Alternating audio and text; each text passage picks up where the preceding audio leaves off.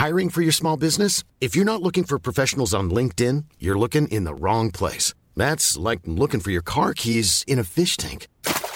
LinkedIn helps you hire professionals you can't find anywhere else, even those who aren't actively searching for a new job but might be open to the perfect role. In a given month, over 70% of LinkedIn users don't even visit other leading job sites. So start looking in the right place. With LinkedIn, you can hire professionals like a professional. Post your free job on linkedin.com slash people today. Bonjour à tous et bienvenue sur Europe 1 de 9h à 9h30 et sur CNews bien sûr comme tous les jours jusqu'à 10h30 pour l'heure des pros. La crise migratoire qui sévit à Mayotte préfigure celle qui pourrait un jour se prolonger jusqu'en métropole.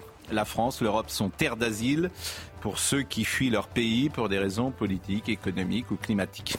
Face à cette réalité, le déni ou le mensonge ont fait long feu. La France renonce en 24 heures au droit du sol. J'observe que parallèlement, Christophe Béchu, le ministre de la Transition écologique, annonce l'assouplissement du diagnostic de performance énergétique, le DPE, une usine à gaz imaginée par des petits hommes gris qui ruinent les propriétaires au nom de la lutte contre le climat, comme si isoler sa fenêtre allait sauver la planète. Nous entrons dans un temps nouveau. Appelons ça le principe de réalité. Les mensonges auront la vie dure ces prochains mois. Depuis 40 ans, dans tous les domaines, on a joué de la mandoline aux oreilles des Français. Mensonges sur l'école, mensonges sur l'agriculture, mensonges sur l'immigration, mensonges sur l'écologie, mensonges sur l'Europe, bien sûr. On impose au peuple des évolutions dont ils ne veulent pas. Eh bien, tout saute au visage en même temps. Le droit du sol illustre ce principe de réalité. On hier, salué ce matin, l'heure des vérités a sonné. Et ce n'est peut-être qu'un début. Il est 9h, Chanel Housteau.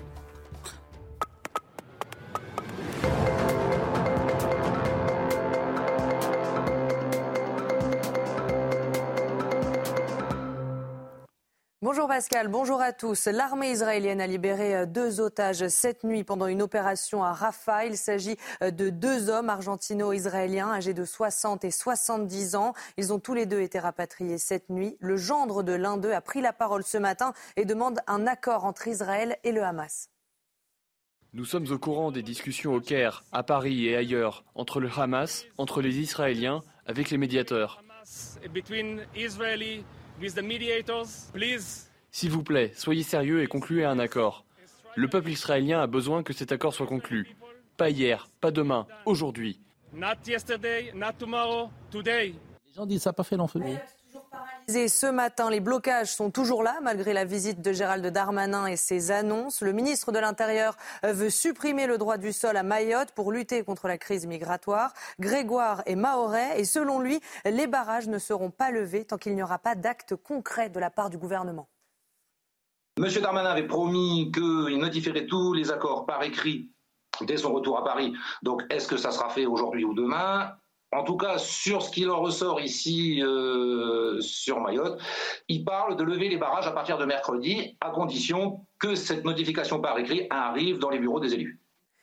Aux États-Unis, le ministre américain de la Défense a été admis en soins intensifs. Lloyd Austin a été hospitalisé en urgence cette nuit dans un établissement militaire de la banlieue de Washington pour un problème à la vessie. Je rappelle qu'il est atteint d'un cancer de la prostate et qu'il a déjà été hospitalisé à plusieurs reprises. Voilà pour l'essentiel de l'information. C'est à vous, Pascal. Merci, Chana euh, Lousteau, Elisabeth Lévy, Philippe Guibert, Georges Fenech, Nathan Dever et Florian Tardy. Figurez-vous que je suis optimiste. Bah oui. Eh oui. Pas Parce trop que, même, mais hein. si, parce que c'est un temps peut-être formidable. L'heure de vérité. Tan, tan, tan, tan, Mais tan. qu'est-ce qui vous arrive, L'heure euh de vérité a sonné. Et elle sonne dans tous les domaines. Ding dong Et euh, je vais vous faire. Mais c'est formidable ce- le moment qu'on va peut-être vivre. Enfin Mais qu'est-ce qui- Mayotte. qu'est- Qu'est-ce qui, d'après vous, a changé par rapport sol. à tous les dénis Droit du sol. Mais attendez, Mais- attendez, attendez qu'il soit. Oh là Non, mais- là, attendez qu'il soit mis en Mais œuvre. sauf que les peuples, les peuples vont agir sur les gouvernants.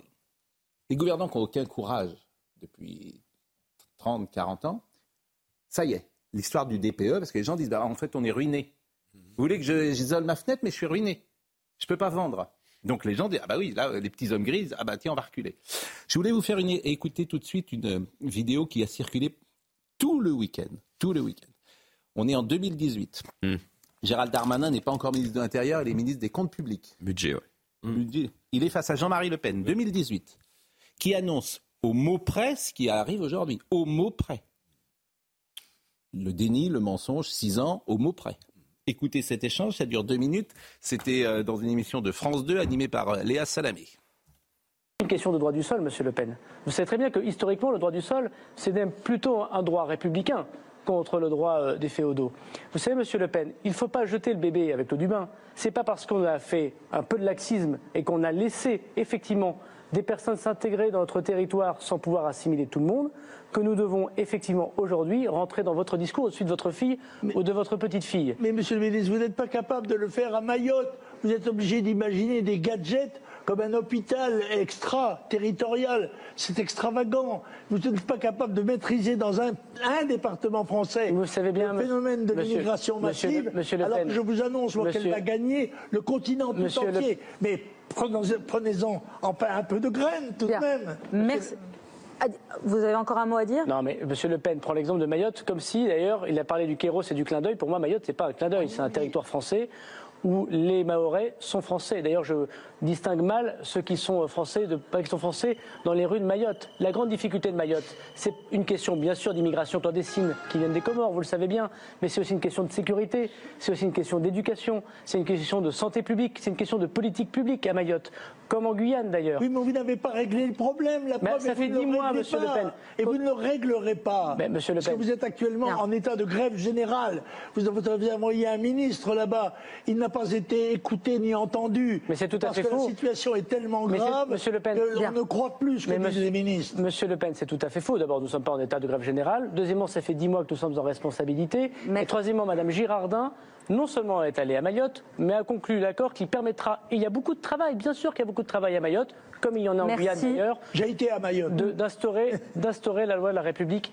Parce qu'il n'y a pas deux catégories Merci, de Français, il n'y a pas deux catégories de territoire. Merci Gérald Darmanin. Juste, Ça fait mal, hein Ça fait mal. hein. Ça fait Ça mal. fait surtout temps perdu. Ah. Ça fait- J'entends l'heure de vérité, qui était le générique de François-Henri de Virieux. Et ça fait mal parce que, d'abord, cette séquence-là, personne ne la passera, bien évidemment.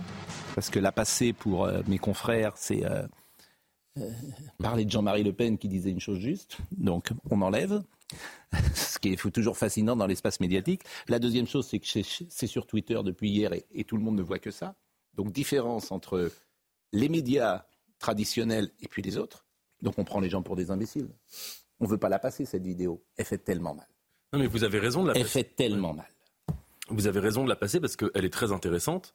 Ensuite, on peut en donner une interprétation différente. Moi, je trouve que euh, c'est intéressant, en effet, d'un point de vue de presque de généalogie Mm. politique, de voir que là, ce qui est mis en œuvre aujourd'hui, euh, c'est une idée qui a été proposée dans le débat public par Jean-Marie Le Pen et contre laquelle le même Gérald Darmanin était il y a 5 ou 6 ans. Oh, Ça, je c'est la vous vois première venir, vous. C'est vrai, et c'est pas le seul sujet sur la loi immigration aussi. Il y a une inspiration dont on sait aujourd'hui C'est qu'elle ne vient nauséabond, pas quoi. du, Mais du c'est Parti pas- socialiste. mais C'est nauséabond, nauséabond. hein. Mais, mais Nathan, Oui. vous vous trompez, c'est pas une inspiration du RN, c'est une inspiration des gens. Je- je- Des gens. Là où je suis pas tout à fait d'accord. Bah, vous n'avez que- pas l'être ou pas, il y a 85% des gens qui sont pour euh, un durcissement sur l'immigration.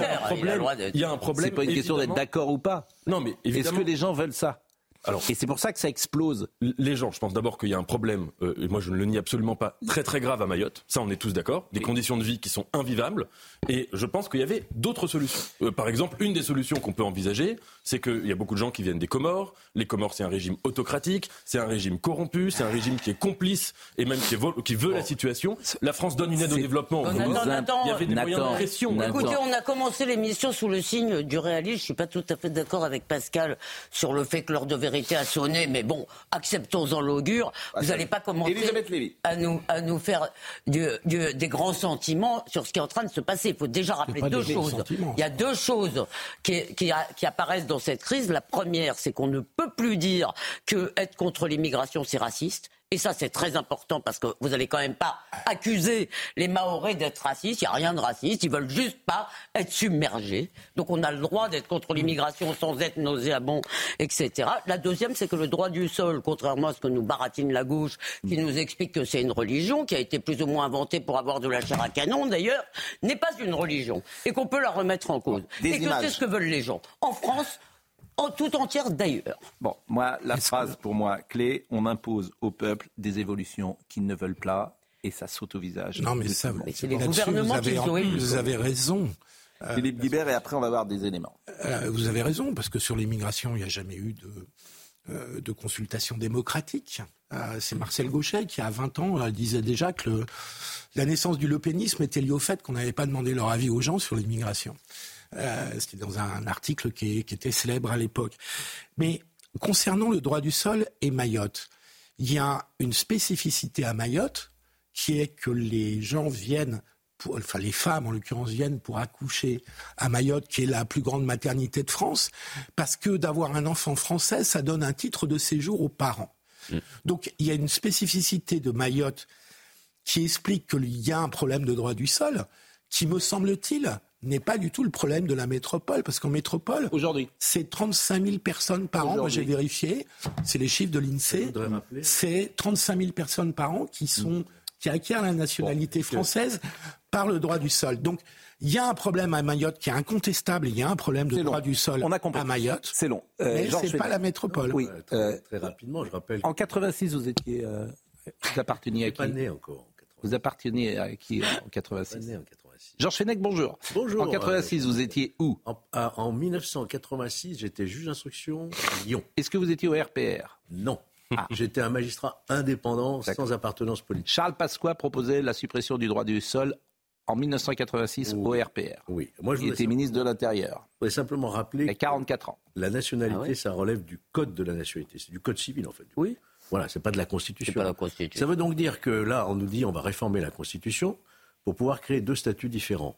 J'attends de voir. C'est-à-dire qu'il y a deux articles. Il y a l'article 1 de la Déclaration des droits de l'homme qui nous dit que les citoyens, les Français naissent libres et égaux en droit. Donc il va peut-être falloir modifier ça. Le bloc de constitutionnalité. Et puis l'article 1 de la Constitution qui nous dit que la France est une république indivisible. Il va falloir réformer aussi cet article 1. Parce qu'il va y avoir deux statuts différents. Moi, je, je comprends l'idée, mais je me dis, j'ai vécu la- le débat constitutionnel sur la déchéance de nationalité, où tout le monde y croyait.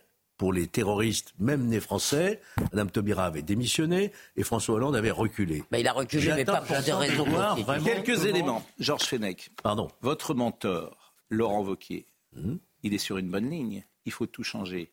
Je ne sais pas s'il y arrivera. Oui. Il faut changer le Conseil constitutionnel. Il faut changer le Conseil d'État. Il faut tout changer dans ce pays. C'est ce qu'il dit. C'est ce qu'il dit. Et on a créé des contre-pouvoirs qui interdisent le pouvoir aux politiques et on n'écoute pas les peuples. Tant que vous ne changerez pas tout, mais ça, ça monte, ça monte, ça monte, ça monte, ça monte, ça monte, ça monte. Oui. Alors, quelques séquences. Ah oui, souvent j'ai raison. Quoi là-dessus, en tout cas. Non, Laurent Wauquiez a raison. Oui, Laurent Wauquiez a raison. Mais bon, pour le moment, il est, c'est un Laurent Wauquiez caché. Mais attendez, Dans le buisson. Il, est, il est aux regarde à droite, à gauche, mais. soyez pas impatient. Là, bah, ça, euh, c'est. c'est- c'est- c'est- Ouais, mais il n'y a pas grand monde d'impatients. Pour... Oui, c'est ça le problème, c'est qu'il faut qu'il y ait des Euh, impatients. écoutez, euh, allez, regardez cette séquence, cette séquence courte sur euh, les habitants euh, à Mayotte.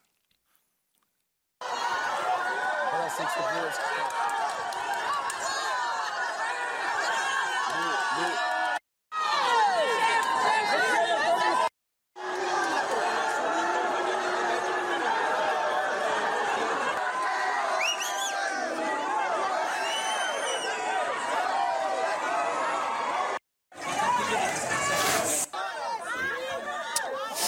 je pense évidemment à nos amis euh, d'Europe 1 parce que j'ai dit regardez ces images, comme il n'y a pas personne qui parle, on, vous avez deviné qu'il y a des manifestations euh, devant euh, l'aéroport d'ailleurs peut-être de- des, des. Alors, un rappel de la situation de Mayotte parce que évidemment les uns et les autres ne, ne savent pas précisément où on en est. Je vous propose de voir le sujet de Viviane Hervier. Située dans l'océan Indien à une dizaine d'heures de vol de Paris, Mayotte fait partie de l'archipel des Comores. En 1974 et 1976, les Mahorais se prononcent par deux référendums pour le maintien dans la communauté française. D'une superficie de 375 km, c'est le plus petit département d'outre-mer, mais aussi le plus densément peuplé, avec une population de 310 000 habitants, un chiffre qui serait fortement sous-estimé. C'est aussi le département français le plus pauvre. 42% de la population y vit avec moins de 160 euros par mois. Pourtant, Mayotte fait figure de territoire riche face à ses voisins immédiats, les Comores et Madagascar, parmi les pays les plus pauvres de la planète. Une attractivité qui explique l'arrivée massive d'immigrants clandestins. Ils représentent plus de 48% de la population du département, ce qui fait que la moitié de la population de Mayotte ne possède pas la nationalité française. 75% des maires sont de nationalité étrangère. En 2018, la loi a été durcie. Désormais, pour qu'un enfant né sur l'île devienne français, l'un de ses parents doit avoir été présent de manière régulière sur le territoire depuis au moins trois mois, ce qui n'est le cas nulle part ailleurs en France. On va voir un sujet sur le droit du sol dans une seconde. Je ne suis pas sûr d'ailleurs que ça solutionnerait quelque chose parce qu'il est peut-être aussi trop tard. Je disais tout à l'heure, je suis optimiste, mais il est peut-être déjà trop tard. Mais ce qui est frappant vraiment, euh, et, ceux qui nous écoutent chaque matin l'entendent, tout ce que nous avons fait en France depuis 40 ans n'a pas marché. Tout. C'est fascinant quand même. De dire qu'est-ce qui a marché En fait, rien. L'hôpital, ça marche pas, l'école, ça marche pas, la justice, ça marche pas. C'est fascinant d'arriver à ce niveau-là. Donc tu pourrais te dire, bah, en fait, on va changer, on va faire autre chose. Eh ben non. Bah, c'est l'idéologie. C'est ça qui est magnifique. si vous me dites, par exemple, il y a un sujet qui est génial, qui a formidablement marché en France, bah, je vous l'écoute, mais lequel? Qu'est-ce qui a formidablement marché en France depuis 40 ans? Monsieur Guibert. Ah, la collecte des impôts. Le ah oui, les impôts. Les, impôts. Ah, alors là, je dis oui, des impôts. Les impôts. Voilà. les impôts. Mais cela dit, vous oubliez quand même une chose importante. C'est que ces gouvernements, nous les avons élus. Mais bien sûr. C'est quand même un problème, si bien vous voulez. Sûr, vous avez raison. Vous, avez raison. On a fait la fusée Ariane, on a fait Airbus, on a fait le TGV, on a fait tout ça. Pas depuis 20 ans. Pas depuis 20 ans. Enfin, vous êtes sérieux Le TGV, ça date d'avant 80, cher ami. Ah oui, mais. Mais le TGV, le nucléaire, tout ça, ça date d'avant 80. C'était inscrit déjà avant, mais c'est Mitterrand qui l'a inauguré, quand même. Il a inauguré quelque chose qui avait été pensé avant. Vous parlez d'un truc. que le droit a développé. Quand vous dites 40 ans, vous estimez que c'est la date du début du déclin, c'est pour vous, c'est François Mitterrand. L'arrivée de François Mitterrand est un drame pour la France. Euh, voilà, je peux, j'y peux rien, c'est comme ça. Mais, et notamment sur la suradministration, etc. J'y peux rien. C'est vous qui le dites. Avec tout le respect que j'ai pour Mitterrand, pour sa qualité, pour son intelligence, pour ce qu'il était. Vous vous basez sur quoi pour dire ça enfin, je, veux dire, à part de le proclamer euh, de façon régulière, vous vous basez sur quoi bah, Les 35 heures, les 60 ans. c'est pas. Bon, enfin, c'est l'inspiration. Les 60 ans à la retraite, euh, le, le, travail, euh, le travail libre, le ministre du temps libre, tous les signes qu'on a été envoyés. On ne bosse plus, on ne fait plus rien, ça. Tout ça, c'est des années Mitterrand. Mais vous avez trouvé ça formidable, très bien. 60 ans, vous trouvez ça très bien. Vous voyez la difficulté d'aujourd'hui. Mais fallait le ça faire. Ça n'a strictement rien à voir avec les difficultés eh d'aujourd'hui ben, qui sont démographiques. C'est une blague quand même. Et les 60 ans. Non mais c'est une blague. Je veux dire, pourquoi bon, Elisabeth, c'est pas une blague. J'essaye de répondre à l'argument. Donc si ça te dérange, pas. SOS racisme, donc, l'immigration, le rapport Donc les 60 ans, ça a bénéficié à toute la génération comme celle de nos parents qui avaient commencé à travailler à 14 ans. Donc c'était une mesure qui, qui mais te marre pas. Bah si, je me marre parce que parce qu'on n'a pas le choix. Mon père, on a. Mais c'est de mauvaise foi. On n'a pas le choix entre travailler à 14 ans. a commencé à travailler à 14 ans. Et pas travailler. mais on n'a pas le choix entre les deux. Moi. Mais bon, Philippe, donc ne donne pas des leçons comme ça. Philippe, on n'a pas le choix entre les deux. C'est tout. C'est un argument. Excuse-moi. on n'a pas le choix entre l'Angleterre du 19e siècle. La fin du droit Et la France de Mitterrand. Tu dis n'importe quoi là. Excuse-moi. Je vous réponds. Je savais que j'allais lancer. Je vous réponds précisément. Mais non, mais attendez, on va voir un sujet sur le droit des Vous m'avez posé une question. La dette mais la dette. Ah, bon, la, dette. Non, la dette, elle se crée. L'argent, l'argent public, boum, boum, boum. SOS racisme, l'immigration, on ouvert SOS tout racisme, ça a fait quel problème Et tout ça a posé quel L'immigration massive Mais absolument pas. Ah bon? SOS racisme, ça se battait contre le racisme. Oh non, mais. Allez. Bah, l'immigration massive, tous les signes qui ont été envoyés, mais, moi, alors tout est formidable. Alors, si vous prenez l'immigration euh, massive, le regroupement familial, c'est pas la gauche qui l'a décidé, figurez-vous. C'est sous Giscard c'est contesté par, par lui-même parce qu'il y a une ah décision du Conseil d'État. Mais, enfin, mais pas la gauche qui a pris le la droit décision. Du sol. Le droit du sol, ça nous intéresse. Viviane Hervier. Mais là, ça saute au, euh, je veux dire, ça saute au visage, je pense, des uns et des autres, hein, qui se rendent compte le pays dans lequel nous sommes. Et oui, qui, mais je effectivement, pas le rapport avec 80, mais bon. Bah, vous êtes le seul, vous êtes le seul en France. Euh, ah, en on est quelques-uns quand même, hein, pas le Oui, Laurent Fabius et Jacques Attali, euh, ministre de l'action et des comptes publics. Ça fait deux intelligences, remarquez. Oui, ah, ben, ah, alors intelligence, alors ça, il n'y a aucun souci là-dessus. Ils se sont trompés sur tout, mais ils sont très intelligents. Ça, je suis bien d'accord avec vous. Et c'est un problème d'ailleurs. La fin du droit du sol, Viviane Hervier.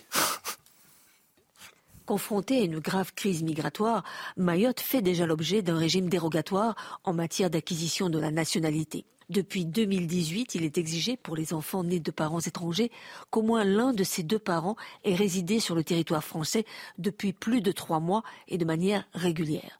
Hier, Gérald Darmanin a été plus loin en proposant la fin du droit du sol à Mayotte. Un enfant qui naît sur le sol français à Mayotte ne pourra plus obtenir la nationalité française, peu importe la durée de résidence d'un ou euh, des deux parents. Maintenant, la seule possibilité, si cette révision passe, pour devenir français quand on est à Mayotte, ce sera d'avoir un parent français et pas simplement un parent qui est en situation régulière à étranger. Une mesure d'exception qui passe obligatoirement par une révision de la Constitution. On ne peut pas, avec une simple loi, supprimer le droit du sol. Il faut réviser la Constitution, sinon une telle loi serait jugée par le Conseil constitutionnel comme contraire à la Constitution.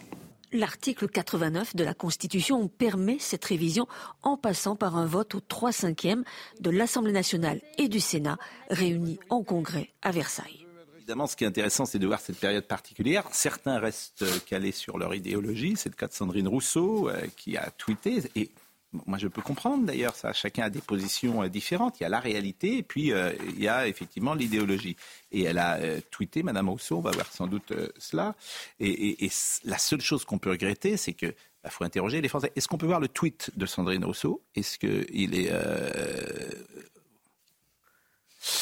accepter la fin d'un droit dans un territoire français, c'est ouvrir une brèche sur la France entière. Les lois de la République sont inindivisibles. Et, Bon, là, on est dans l'idéologie. La seule solution de faisabilité, et ça éviterait une réforme constitutionnelle, c'est d'étendre le droit du sol à l'ensemble du territoire national. La suppression du droit du sol. Suppression du droit du sol sur l'ensemble du territoire national. Là, tout le monde est égal devant la loi. Voilà. Ce serait la seule solution. D'ailleurs, j'ai vu que Éric Ciotti le proposait. C'est-à-dire étendre le droit du sol, euh, supprimer le droit du sol partout en France. Après, elle, est, députée, elle devrait peut-être connaître la, législation en vigueur à Mayotte. Bah c'est déjà un droit spécifique. Bah C'est-à-dire le droit du sol a déjà été restreint en 2018. Oui, mais il n'a pas été remis en cause. Après, il n'a pas été remis en cause. Mais là, le, tweet qui, était euh, Philippe Guibert à l'antenne, Philippe Guibert. Dans la loi immigration qui a été euh, retoquée euh, par le Conseil constitutionnel. À tort. La proposition de la droite pour des motifs procéduraux. Euh, la proposition de la droite, c'était d'ajouter, de, d'éviter l'automaticité du droit du sol. Mhm. Mais personne n'a remis le, droit du sol en cause dans cette loi. C'était une proposition de la droite. Donc je ne comprends pas l'évolution. Moi, j'ai du mal à suivre. D'abord, je ne vois pas l'enjeu du droit du sol dans la métropole. Je le répète, 35 000 personnes. Et pourquoi euh, dire aujourd'hui le contraire de ce qui a été dit dans la loi immigration votée par la loi Pour répondre sur l'enjeu vraiment très sincèrement, l'enjeu c'est que le droit du sol fait de la France un droit de l'homme. Si vous voulez, il suffit, parce que vous dites que ça n'existe pas en métropole, vous allez dans des maternités publiques, des hôpitaux publics parisiens, excusez-moi, vous allez voir si ça n'existe pas. Des gens qui viennent en dit France. Que ça n'existait pas. J'ai dit 35 000 personnes par an. c'est les chiffres de l'INSEE. Pardon. Je vais continuer. Il y a des gens qui viennent en France, y compris métropolitaine, pour accoucher, parce qu'une fois que vous avez un enfant, la France devient un droit de l'homme. La question qui est derrière, et que posent beaucoup de Français, y compris des Français d'origine immigrés, qui en ont aussi marre de ce bazar. C'est de dire est-ce que la France est un droit de l'homme? Est-ce que nous avons le droit de choisir à qui nous donnons la nationalité, notamment par exemple en fonction de critères d'acculturation possibles, mm. ou est-ce que nous sommes condamnés accepter qui arrive sur le sol français. Justement, c'est ça qui est intéressant. Est-ce que la France est un droit de l'homme? Non. Un des ancêtres lointains du droit du sol actuel, c'est pas exactement la même chose qu'aujourd'hui, mais c'était l'édit de 1315 de Louis X. Donc c'est pas euh, mai 68. Hein. Et que, que dit cet édit? Nous, considérant que notre royaume s'appelle le royaume des Francs, des Francs, des hommes libres, voulons que la chose soit accordante au nom que la France soit une terre qui libère quiconque s'en rapproche. Là où je suis d'accord avec vous, c'est qu'il ne faut pas être dans l'idéologie aveugle. Il y a quelque chose qui va mal à Mayotte. Je le dis, je le, évidemment. Mais, le, réel, il n'y a pas quelque chose qui va mal en France avec l'immigration. Mais, Nathan, il y a quelque chose qui va mal qu'à Mayotte. Vous êtes déconnecté. Mais non, mais vous parlez d'un édit de 1310 à des gens qui, ont des, qui, qui souffrent de l'immigration. Parce que j'aime l'histoire Et les autres, ils n'aiment pas la France. Ils ont envie de vivre. Tout le monde aime la France. Mais ce que je dis, c'est qu'il y a toujours en politique des alternatives. Moi, je pense qu'il y a une alternative sur laquelle on ne joue pas et qui va très mal pour le coup en France, et là je vous rejoins, c'est la diplomatie française qui est en mauvais état. Et que on peut tout à fait avoir un rapport de force avec les Comores en demandant à ce régime, un, régime que la France contribue à financer puisqu'il y a une aide au développement. Vous avez la France pourrait tout à fait euh, avoir cette position-là de demander au régime des Comores. pourquoi vous voulez pas Pourquoi vous voulez pas le modifier, ce droit du sol? Qu'est-ce qu'il a de si religieux pour vous?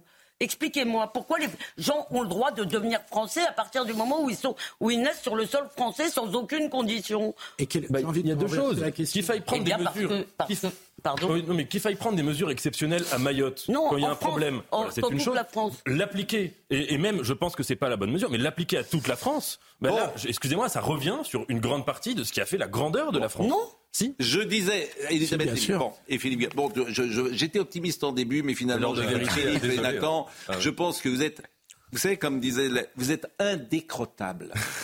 indécrottable. vous savez qu'on en est- qu'on sera au fond du trou. Ouais. Que vous nous expliquez. Et on va le ah oui, mais encore. c'est vraiment Ouais. bien. J'ai un édit de 1310 qui me dit.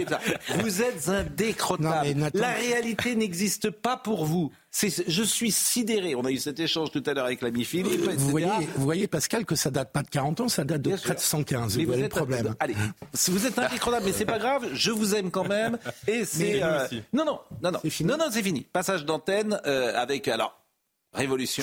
Oh là là là là Oh. Oh, ça fonctionne. Non Enfin. Alors regardez, les téléspectateurs découvrent le beau visage, la jeunesse de Thomas Bien Hill, sûr, que vous pouvez bien écouter sûr. sur Europe 1. Restez quand même un peu avec nous. Mais bon, Venez ça plutôt va, sur Thomas Europe 1. Thomas? Hill, Thomas Hill, comment ça va? Bah, ça va Vous très, avez très passé bien, un bon week-end? Excellent week-end. J'ai fait, fait? ragré- j'ai fait du ragréage de sol. Vous savez ce que c'est ou pas? Du quoi? Du, ra- du ragréage de sol. Du raglage? Du ragréage. Bah oui, bah oui, bah, J'ai pas compris. c'est- Moi c'est non du- plus, mais j'ai entendu, mais j'ai pas ça consiste à remettre un sol euh, au bon niveau. Vous voyez, c'est c'est du bricolage. Et, quoi. et alors, euh, en fibré ou pas? Absolument. Ragréage fibré. Ah, bah, j'ai affaire à un expert. Ouais. Bon, j'ai quelqu'un en régie qui m'a soufflé cela, pour tout vous dire. soufflé, ouais. Bon, euh, bah écoutez, merci, ça me fait plaisir de vous voir, parce que d'habitude, vous savez, je vous parlais, et puis j'étais un peu vexé, vous me répondiez pas. Mais oui, je vous répondais que sur Europe 1. Mais passez une Ah très oui, bonne émission, là, bon. Pascal. Et, vous êtes avec qui là Vous êtes avec Anissa? Je suis avec Oui, Anissa je suis là. Ah, je suis bien là, sûr, là, c'est là, c'est la voix, Pascal. le soleil, euh, la bonne humeur de cette Non, je émission. t'ai plus, Pascal. Non, je Bon, bah plus. écoutez, euh, merci, et puis euh, bah, bonne émission À à, vous. Nous, on va à tout à continuer à notre côté. Oui, nous aussi. Et nous aussi. On va base. chanter même. Allez, Bonne émission, Pascal. merci, merci. Et oui, dans un instant. Et oui, ah oui, dans un instant. Ah oui, oui. Eh oui, oui, c'est ça, c'est. C'est beau à la télé. hein. Magnifique. Bon, alors j'ai une dernière information à vous donner. Alors celle-là, ça, c'est peut-être l'information du jour. Parce que celle-là, je l'adore. Louis X est mort. Qui ça? Louis, Louis X. C'est Louis X le hutin, non? C'était Louis X Le le hutin. Le hutin. Louis X le hutin. Mais pardonnez-lui d'avoir un peu Effectivement, culture. Louis X Ouais. le hutin. Non, mais c'est un, c'est un, c'est un des rois maudits. C'est un des rois maudits, Louis X le hutin, je pense. hein. C'est un des rois maudits, hein, je pense. Mmh. Donc vous avez Attention. cité un des rois maudits. Ouais. Oui, oui, avec Charles. Maudits. Ça va tous maudits. Oui, ça c'est suspect. Oui, alors vous citez les rois maudits dans l'émission, donc euh, bon. Alors, le chiffre d'hier. Si je vous dis 5 89 000, qu'est-ce que vous me dites 5 millions On 5 va voir millions. si vous êtes vif. 89 Interliguéré. De, interliguéré, c'est de, de retenir, de lier toutes les choses. Je vous dis 5 millions 89 000. Le un Super Bowl. indice. Super Bowl. Un, mais non. Ah non, super Un beau, c'est indice, des- des- un indice, un indice. un indice. Ah oui, les bronzés font du ski. Les bronzés hier soir sur TF1 a fait 5 millions de personnes, 26,2 de part de marché, de part d'audience. C'est quand même extraordinaire. Et ce qui est marrant, c'est que tous les gens ont vu le film, ils l'ont peut-être en cassette ou en je sais pas quoi, et ils le regardent quand même ensemble avec les autres. C'est la télévision dite cérémonielle. C'est-à-dire que tu regardes la télé, ton voisin regarde la télé, et, et tu sais que parce que tu la regardes ensemble, tu as un plaisir supplémentaire, alors que tu n'en parleras peut-être même pas avec ton voisin.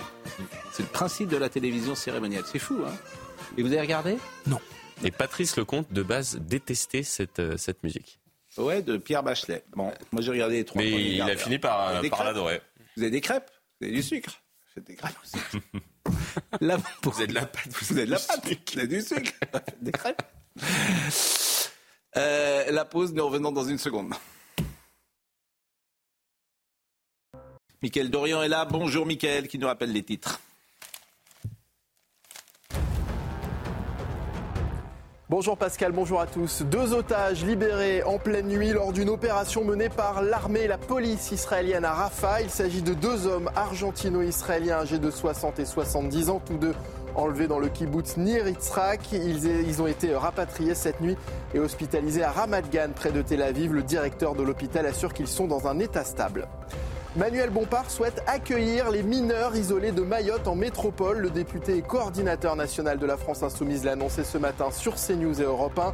Hier, le ministre de l'Intérieur a annoncé la fin du droit du sol dans l'archipel pour lutter contre la crise migratoire, mais ce matin, les blocages sont toujours là. Et puis le marathonien Kelvin Kiptom est mort, âgé de 24 ans. Le Kenyan et détenteur du record du monde du marathon a été tué dans un accident de la route. Deux autres passagers se trouvaient à bord du véhicule qu'il conduisait. Son entraîneur, son entraîneur mort également sur le coup, ainsi qu'une femme sérieusement blessée. Une dernière chose sur Mayotte, et c'est Florian Tardif qui me le rappelait, merci Michael Dorian, euh, le droit de territorialité est, changé, ce qui fait que... Euh, en fait, on parle beaucoup du droit du sol, et il y a eu une annonce parallèle faite par euh, le ministre de l'Intérieur, qui est la fin des titres de séjour territorialisés. Exactement. Alors, qu'est-ce que c'est? C'est des titres de séjour qui étaient accordés donc aux personnes qui tentaient de, de faire des, des, des enfants à Mayotte, personnes étrangères qui tentaient de faire un enfant pour obtenir ensuite un titre de séjour, et ce titre de séjour, pour éviter que ces personnes-là ensuite n'aillent en France étaient territorialisées. en métropole. Euh, en métropole, bien évidemment, dans l'Hexagone, euh, étaient territorialisées pour qu'elles puissent rester sur l'île. Là, on met fin à cela. Le ministre de l'Intérieur dit, compte tenu du fait qu'on va supprimer le droit du sol, le nombre de titres de séjour va baisser, mais ça veut dire que les gens qui vont, obtenir un titre de séjour vont pouvoir après se balader dans l'Hexagone et même plus largement dans l'ensemble de l'Europe. Et le problème, c'est une folie. Soulève une folie. Certains élus, c'est que potentiellement Mayotte pourrait devenir l'île de Lampedusa. Ah C'est-à-dire qu'il y a des gens qui tentent de rentrer en Europe via Mayotte. Tout ça se fait une nouvelle fois sans l'accord des peuples. Si vous demandez aux gens s'ils veulent ça, ils ne le voudront pas. Et vous pouvez vous retrouver dans des petites villes de province ou euh, dans des villes rurales avec euh, des gens euh, qui sont en très grande difficulté et qu'on ne saura pas accueillir ou mal accueillir, avec les conséquences on est chez les fous. Je ne vais pas vous dire, des, dire des sur hein. mais c'est une demande des, élus hein, sur place. Oui, mais, ils, pensent à eux, ils ont raison. En fait, tout le monde a toujours raison de son point de vue. Il y a déjà 50 hein, qui sont arrivés. Je peux dire une petite chose. Il y en a 50 qui sont partis à, à laquelle je, je pensais euh, pendant la, publicité, parce que vous parliez du principe de réalité. Oui. Justement, euh, j'avais été très intéressé en septembre dernier quand Nicolas Sarkozy Avait dit, d'ailleurs je crois que c'était peut-être même sur votre plateau, sur Europe 1, il avait dit que, euh, bon, lui, euh, en étant président, il avait eu une expérience de la réalité de la question migratoire, qu'il pensait que ces phénomènes allaient s'intensifier dans les prochaines décennies, et il avait dit, et si je devais retourner au pouvoir aujourd'hui, j'en tirerais la leçon suivante, c'est que l'immigration n'est pas une question que la politique intérieure peut régler. Et lui-même, je cite Nicolas Sarkozy, hein, qui chante pas l'international sous la douche, disait la seule solution pour les prochaines décennies face à l'immigration sera le co-développement. Et c'est vrai qu'on peut se questionner sur le fait que, à quelques dizaines de kilomètres de distance, vous avez un pays comme les Comores ou certains pays en Afrique à quelques centaines de kilomètres où les, conditions de vie sont déplorables, et vous avez un territoire qui appartient pourquoi à les Hollandais y arrivent? Pourquoi pourquoi il y a des pays qui arrivent à... Non mais à l'échelle mondiale et à l'échelle du long terme, Nicolas Sarkozy lui-même pense que c'est le co-développement qui réglera la question. On change de sujet, mais là où euh, Nicolas Sarkozy, c'est un de ses thèmes d'ailleurs, il dit toujours l'immigration n'a pas commencé, et là où je le rejoins, c'est que le climat, c'est sûrement un sujet très important pour la planète, mais il y a un sujet qui me paraît beaucoup plus important, on est 8 ou 9 milliards alors qu'on était 3 milliards en 1950. C'est ça le sujet numéro un de nos planètes. Avec une croissance démographique, évidemment. surtout en Afrique. Exactement. Euh, tension après la Cannes, la Côte d'Ivoire, après avoir euh, frôlé l'élimination en phase de groupe, a remporté la troisième Coupe d'Afrique de son histoire en battant en finale le Nigeria 2 à, dimanche. Et euh, sur les Champs-Élysées, bah, vous voyez ces images. C'est effrayant quand je. Ah, évidemment, il n'y a pas trop, et c'est tant mieux, il n'y a pas eu trop de dégâts. Mais suite à cette victoire, les supporters sont allés célébrer la Coupe sur les Champs-Élysées. Les CRS ont été déployés pour les aviations. C'est enfin, en liesse. C'est terrible, terrible, mmh. terrible. Et à Paris, c'est le bazar. Alors, il y a. Quatre mois des Jeux Olympiques. Hein. Moi, je ne mmh. connais pas la mmh. communauté euh, issue de la Côte d'Ivoire en France. Je ne pense pas qu'elle pose euh, problème particulièrement, euh, mais manifestement. Ce pays, quand même, c'est compliqué. Hein. C'est compliqué. C'est-à-dire que tu ne peux pas aujourd'hui célébrer une victoire sans incident, une victoire de football. heureusement, il n'y a pas eu pas de blessés manifestement et il n'y a pas eu trop de, trop de, trop de casse. Le gouvernement passe au crible les déclarations de toutes les associations féministes liées au 7 octobre. Ça aussi, vous voyez, c'est pour ça qu'il y a des raisons d'être optimiste. Parce qu'il y a quand même des vérités qui arrivent. Les subventions euh, des associations, c'est juste un scandale. Quand Madame, euh, comment, Madame euh, Hidalgo donne à, Océane, euh, Océane Viking, non? Ah oui, ah, SOS Viking. SOS Méditerranée. Argent public. Hmm. Argent public. De quoi? On a demandé aux gens, là aussi? On demande aux gens s'ils veulent ça? Elle est responsable devant ses électeurs. Mais oui, mais c'est toujours la même chose. Devant ses électeurs. Oui, oui, vous avez raison. Il y a, il y a un vote. Hein, Vous avez avec raison. Hein. Il y a quand même Bah, un vous avez raison. dans les subventions données à des associations qui Vous avez raison. Elle a le droit. Enfin, je veux dire. c'est pas Mais, illégal. mais c'est bien, mais tout ça, tout ça est légal. Eh oui, légal, mais- En fait, tout ça est légal, mais les gens n'en veulent pas. Mais effectivement, Mais quand tu votes. ne votent pas pour Madame. Mais oui, mais justement, ça c'est un argument qu'on peut pas entendre en fait. Pourquoi donc? Euh, Parce que parce que tu votes, euh, tu votes pas pour tout, quoi. Bien sûr. Vous allez passer l'extrait? Eh ben, on va passer l'extrait de Aurore Berger, puisque euh, elle donc passe au crible les déclarations de toutes les associations féministes liées au 7 octobre, et- il y a menace de subvention, les subventions à la moindre ambiguïté, a affirmé hier la ministre Aurore Berger, chargée de l'égalité entre les femmes et les hommes, et elle était chez notre excellent confrère Frédéric Aziza de Radio J. J'aimerais comprendre quel est le secret de son émission. Parce que euh, quasiment tous les lundis matins, quand je viens, on commande toujours la séquence de l'émission de Frédéric Aziza. Il, il- Quelque il a, chose. il a- il- il a un fluide. Il fait boire quelque chose, un filtre. chose avant l'émission. C'est le Oui. filtre Oui, oui. de la, de vérité. Veritas, le filtre. Écoutez Aurore Berger. Au nom du gouvernement, j'ai demandé de manière très scrupuleuse qu'on regarde toutes les déclarations de toutes les associations euh, féministes euh, liées justement euh, au 7 octobre et à ce qui s'est suivi, Mhm. parce que je refuse que l'État soutienne financièrement des associations qui ne sauraient pas euh, caractériser ce qui s'est passé. C'est ça qui est insupportable. C'est-à-dire que le premier mot d'ordre euh, des féministes, euh, c'est toujours, notamment sur la question des violences sexuelles, une phrase très simple mais essentielle qui est on vous croit, je vous crois. Et là, ce qui s'est passé, c'est deux choses. Le silence de trop nombreuses associations qui auraient dû se sentir en empathie évidente. Il n'y a pas une injonction à choisir un camp par rapport à ce qui s'est passé le 7 octobre. Ce qui s'est passé le 7 octobre, c'est une attaque terroriste islamiste. Ce sont des milliers de femmes qui ont été euh, exterminées, assassinées, brûlées ou violées. C'est pas la question là de ce qui se passe à Gaza. C'est ce qui s'est passé ou pas le 7 octobre. Et donc toutes les associations auraient dû évidemment être en empathie et réagir. S'il y a la moindre ambiguïté Ouais. sur des propos qui auraient été tenus le 7 octobre, évidemment, il ne serait pas normal que ces associations continuent à avoir des subventions de la part du gouvernement.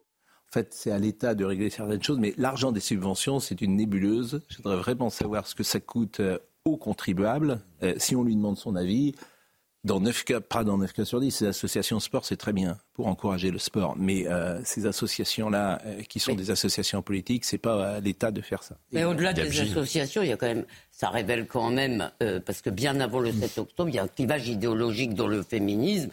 C'est, il y a des faits, on, on peut, si vous voulez, en termes d'opportunité, même si c'est légal, décider qu'on ne va pas subventionner des associations qui promeuvent le port du voile, qui ne soutiennent pas la lutte des Iraniennes, euh, qui regardent ailleurs et en fait qui ne s'intéressent qu'à une chose, c'est quand le coupable présumé, c'est le mal blanc. On va parler de. MeToo. Vous, messieurs. Philippe Guibert. Philippe Guibert, et après on change de sujet. Très vite. Juste un mot, mais ce qu'on peut reprocher à pas mal d'associations féministes, c'est leur silence sur le 7 octobre. C'est-à-dire que souvent, elles n'ont rien dit. Qui ne dit mot consent Et donc, ça va être compliqué. Vous avez vu comment je règle ça, moi, trouver hein des propos ambigus. Qui ne dit mot consent On peut pas dire qu'ils Vous avez vu, je règle ça immédiatement. Ouais, mais Qui ne dit mot consent silence- On avec un enlève. silence, c'est pas évident de. de- Mais vous savez très bien que c'est de l'argent dévoyé. J'ai cité euh, SOS, l'argent de Anne Hidalgo. Même la mairie de Nantes, je crois, donne à Océane. Bon, Au niveau du scandale. ministère, ils donnent de l'argent à des associations de terrain. C'est-à-dire des gens qui travaillent sur le terrain, qui sont mais censés femmes souvent, dans- souvent. sur le terrain face Bon, aux non, non, non, non, non, non. Vous m'avez parlé de Lady en plus. vous. Elisabeth, s'il vous plaît. Vous m'avez parlé de l'édit de 1315. Alors, en plus, vous avez dit de bêtises, pardonnez-moi, puisque ça s'adresse aux serfs. Oui, bien sûr. J'ai dit Oui, que c'est pas le droit du sol. Non à l'immigration. C'est l'ancêtre du droit du serfs. sol. C'est l'ancêtre. Des serfs tenus d'acheter leur liberté. Et, bah, par contre, oui, c'est ce qu'il fallait. dit. C'était pour financer la guerre. Le droit du sol tel qu'on le connaît aujourd'hui, c'est la racine lointaine Nathan- dont les créateurs du droit du sol se sont inspirés. Nathan, on cherche pas, c'est de la faute de François. Nathan, je veux dire, c'est Louis. Louis le. Louis le Hardy. Le Hutin. Louis le Hutin. Le Hutin, pardon. Non, mais François Mitterrand. Hardy. Non, mais Mitterrand était.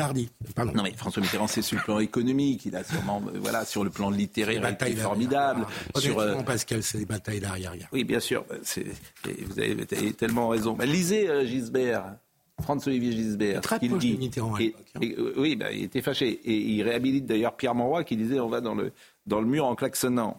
Bon, avec euh, autour de lui Jacques Attali, euh, Laurent Fabius. Il rhabille tous ces gens-là, hein, François-Olivier Gisbert. Et il n'a pas peur. ouais. Euh, que dois-je vous dire euh, MeToo. Ah non, un petit mot quand même, euh, un petit mot euh, de. C'est intéressant d'ailleurs parce que Gabriel Attal, le Premier ministre, est.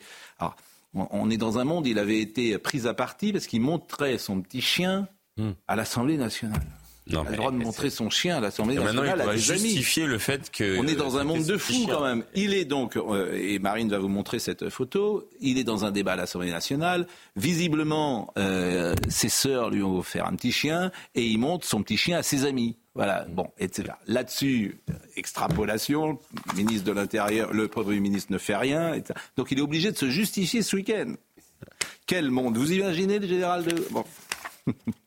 Un Premier ministre pleinement engagé pour la cause animale et le bien-être de nos amis les bêtes, a, a- a- a écrit Alexandre euh, Kiek. Et Gabriel Attal a écrit sur son compte euh, TikTok, Instagram. je crois, Instagram, c'est un dimanche avec Volta. Elle devait rester mon jardin secret. Une photo de mon écran de téléphone cette semaine en a décidé autrement. J'ai toujours été passionné par les animaux et je pense que la manière dont la société euh, les considère dit beaucoup de ce que nous sommes. Euh, comme député, puis comme ministre, j'ai toujours eu à cœur de m'engager pour le bien-être animal. Et si j'avais depuis longtemps le projet d'adopter un chien, je n'avais pas jusqu'ici franchi le pas. Le week-end euh, suivant ma nomination à Matignon, ma famille m'a dit on est sûr que c'est le moment pour toi. Au fond, j'en étais sûr aussi, mais il fallait juste y aller. C'est l'année des V et elle a une énergie débordante. Elle porte un très joli nom, Volta, en hommage à l'inventeur. Bon, je sais pas s'il va beaucoup l'avoir, Volta. Il est fort en com, mais Ah, il est fort en Oui. com. Oh, si, qu'il y en a eu des- des Avoir chiens un chien, c'est faire. Il faut pas exagérer, quoi. Il n'y a pas besoin de dire qu'il fait ça pour le bien-être animal. Il a Oui, un ça, chien. c'est vrai. Voilà. Ça, c'est- c'est- Oui. ça, c'est- ça, il, il Ça- sait que ça, ça, pour le coup, ça, c'est vrai. Il Ça, sait que ça, ça c'est- plaît. Il sait que ça plaît. Oui. Il rivalise avec Marine Le Pen. Mais je, sur mais ses je me demande quand est-ce qu'ils veulent voir son chien sur deux, parce que quand t'es Premier ministre, euh, Marrant, bah, ça, bon. ça humanise d'avoir un chien. c'est Exactement. Et il va bientôt planter un arbre, comme l'ensemble des, des premiers ministres. Il va dire que c'est- pour le bien-être de la planète. Oui. Et puis je veux dire, si vous voulez, euh, si vous voulez euh, de la fidélité, prenez un chien. Ah oui, ça c'est vrai. Et vous dites toujours que ça vous énerve les chiens parce que ça vous amuse. Oui, en faut, faut comment comprendre votre réflexion. Si vous voulez de la fidélité, pas- prenez un chien. Ah oui. Non, mais les chiens sont fidèles. ça, ouais. Alors que si vous voulez de la grâce, pas- il ce faut qui un est pas le chat. cas de tous les Ouais, êtres il humains. mène sa vie. une- Ouais. Ah oui. Ça, c'est- Les êtres humains, non, ils sont pas tous fidèles. Les chiens, ils ils font la fête quoi qu'il arrive. Bon, mais j'ai une théorie sur les chiens, mais je ne la dirai pas là. Vous l'avez déjà dommage, dit. parce que- Vous l'avez dit Oui, vous l'avez déjà dit, c'est que vous trouvez que les chiens, ça aime sans condition, donc ça vous amuse pas. Non, c'est pas ça. C'est qu'en fait, moi, je me méfie beaucoup des gens qui aiment beaucoup les chiens. Souvent, mais pas toujours, hein, bien sûr. Bon. Parce qu'en fait, le chien, t'as pas besoin de t'en occuper. C'est-à-dire que tu l'oublies pendant 5 heures et puis il te refait la fête euh, tout le temps. Il vient vers toi, il te pardonne tout, le chien. Les êtres humains, il faut s'en occuper. Alors, ceux- Ah, oui, c'est- c'est un peu différent. Donc, euh, donc ceux qui disent je préfère les chiens aux hommes, je, je me méfie parce que tu peux t'absenter 8 jours, il revient, il est toujours content, et il, il ne dit rien, il gueule pas le chien. Il dit pas t'étais où? Ceux-là. Ceux qui disent ça mangent de C'est l'homme. la différence avec nos compagnes. Ouais, c'est ça que vous voulez dire. Il y avait une blague avec qui venait. mais, mais non, mais je Mais bon, mais il faut se méfier parce que notre excellent ami Max Guazzini, qui est un amoureux des chiens, Ah évidemment, euh, échappe à, à ce que je dis. Donc, comme toujours, la règle, c'est qu'il n'y a pas de règle. Annie Dupéret, l'actrice Annie Dupéret, est revenue au micro de RTL sur les accusations du viol de Judith Godrèche. C'est assez intéressant d'ailleurs, parce que c'est une voix, nous allons dire, discordante. Vous n'avez pas regardé hier soir d'ailleurs, Si, France j'ai 5. vu, euh, vous avez vu C'est ce soir hier Annie soir mais pas sur France 5. non, là Euh, c'était sur RTL, mais vous n'avez pas vu hier soir sur la Non. photo de Benoît Jacot et Judith Godrèche qui était commentée euh, sur une émission de télé. Ah, je le regarderai. Ça m'intéresse beaucoup. Annie Dupéret est donc revenue euh, au micro d'RTL, écoutez-la. je, je vais me faire taper dessus, mais je, je, je pense que tout ça est extrêmement exagéré. Que quand même, euh, six ans avec un réalisateur, euh, sous emprise, je veux bien, mais, mais quand même consentante, non? Je veux dire, je sais pas, ça me, je sais pas trop quoi penser de ce truc-là, mais j'aime pas les chasses aux sorcières tardives comme ça.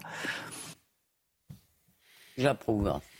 Je- Non, mais écoutez. Vous m'étonnez que vous approuvez. Oui, ça vous étonne. Non, mais juger en permanence. Parce qu'on dit toujours, oui, les temps ont changé, c'est super, mais on continue. Néanmoins, à juger des gens dont les conduites ne choquaient personne hier ou choquaient peu de gens. Si elle choquait tout le monde, arrêtez avec ça, ça m'énerve quand j'entends Ouais. ça. Vous pouvez pas savoir ce que ça m'énerve. Ça choquait tout. Les, les provinciaux que nous étions, Mais même quand on voyait à la télévision, pas moi, mais mes parents, ils disaient ces gens sont des fous. À Amiens, vous pensez que les gens pensaient que Madame. euh, que Madame, euh, qui s'appelait donc Trogneux à l'époque, euh, que les gens étaient ultra choqués. Je vous rappelle que c'est exactement la même différence d'âge. Oui, il y avait des conduites peut-être borderline ou euh, limite, un peu certainement transgressives, Mm. mais il y avait aussi une compréhension des tourments euh, que peut susciter le désir. Ça ne veut pas dire excuser. Elisabeth, je vous assure, dans les Je- sociétés de province, quand un homme de 40 ans sortait avec une fille de 14 ans à Nantes en 1980, les gens qui avaient 40 ans voyaient ça et disaient ces gens sont fous et ils disaient ça. Une seule fois, ils disaient ça, c'est Paris. Voilà, pour eux, Paris, c'était un monde Vous magique. euh, vous bon. auriez Moi, aimé je- vivre dans un monde où la transgression n'existait pas Je vous dis pas ça. Non, vous J'ai répondu en disant Oui, simplement quand vous dites tout le monde. Bah Alors non. d'accord, pas tout le monde. Ce que C'est ça que je veux dire, vous c'était un micro-société. Ce qui me frappe là-dedans, c'est qu'il y a une condamnation. Un tribunal essaierait de comprendre. Le magistrat que vous êtes ne va pas me démentir. Il y a une Bon, Georges Fenech, parce que vous parlez beaucoup. Moi, je Oui, vous relève, avez raison. je peux arrêter une, une contradiction dans le propos de d'Annie Dupéret. Elle dit euh, emprise et elle dit consentement.